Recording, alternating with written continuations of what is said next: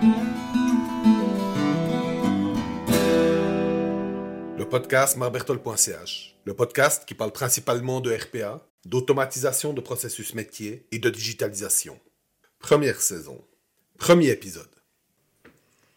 Bonjour. C'est une question valable de se demander quels sont les bénéfices de la RPA ou de l'automatisation. Parce qu'on parle toujours des caractéristiques et puis des, avantages. Donc qu'est-ce que ça peut faire et comment ça peut nous aider? Mais en fin de compte, ce qui nous intéresse vraiment, euh, c'est ce que la RPA peut nous apporter à nous.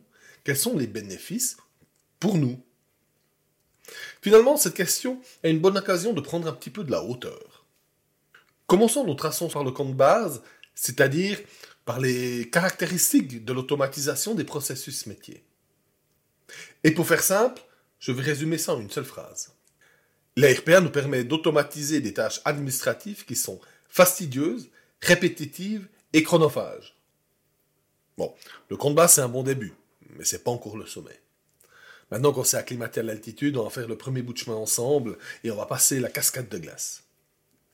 Alors, oui, j'ai récemment lu Vouloir toucher les étoiles de Mycorn, un livre que j'ai trouvé euh, très inspirant. Mais rassurez-vous, je vais pas vous saouler avec euh, l'ascension de l'Everest et puis euh, ces cinq camps, surtout qu'au personnellement, je l'ai pas fait, puis que j'en suis loin. Moi, je vais pas arrêter avec cette image. Maintenant qu'on a déjà pris un petit peu de hauteur, regardons ensemble ce que la RPA nous apporte. Principalement, la RPA nous apporte deux choses.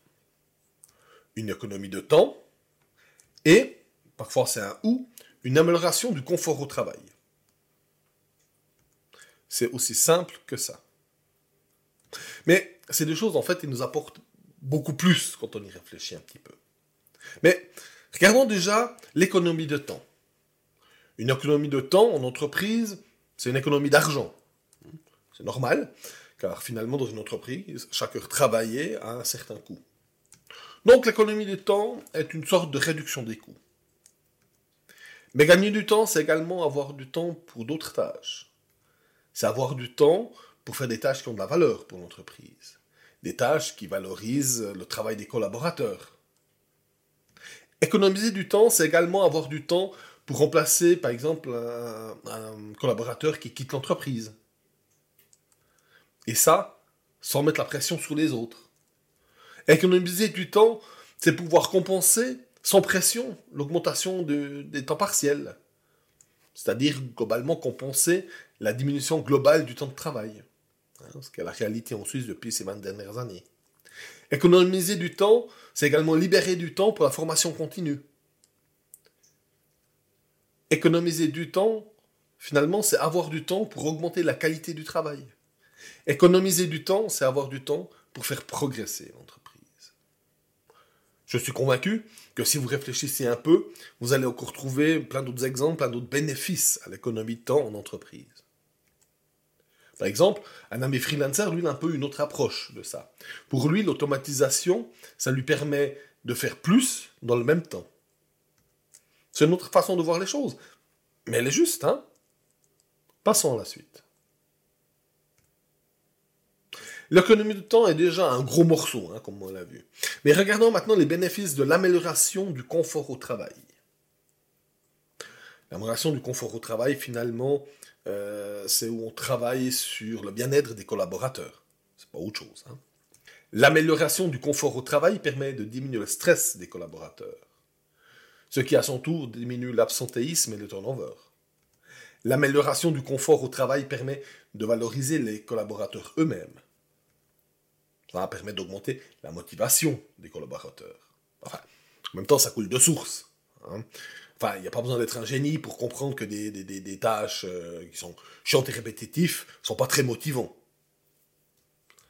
L'amélioration du confort au travail, commencer à débarrasser des tâches fastidieuses, permet d'augmenter la productivité. Cela évite aussi que des collaborateurs se désengagent du travail. L'amélioration du confort au travail permet d'avoir des collaborateurs qui sont plus heureux. Des collaborateurs heureux, à mon avis, ça n'a pas de prix.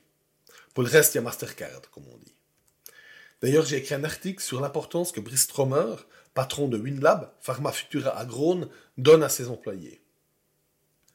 Pour lui, ses employés passent avant ses clients. Je mettrai un lien vers cet article dans un commentaire, sinon LinkedIn va me punir. Sinon, vous recherchez simplement euh, le hashtag Marbertold et vous trouverez la liste de toutes mes publications, dont cet article. Et le titre de cet article, c'est Le client, prio 1 d'une entreprise? Bon, revenons à nos moutons. Je n'ai pas vraiment besoin d'en dire plus. Hein. Rien qu'avec ces quelques exemples, on se rend vite compte que l'automatisation apporte vraiment beaucoup de bénéfices. L'automatisation, ce n'est pas du people lama. L'automatisation est quelque chose qui fonctionne. Pour conclure et pour finir, à la question s'il faut automatiser, la réponse est oui. Mais, mais il faut automatiser à bon escient. Il faut que ça fasse du sens pour vous et votre entreprise.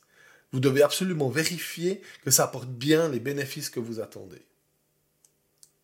Abonnez-vous au podcast pour ne pas manquer la sortie du prochain épisode. Vous trouverez encore bien d'autres publications sur mon site, marbertol.ch, comme des vidéos, des articles et des présentations. Automatisez bien et bonne journée.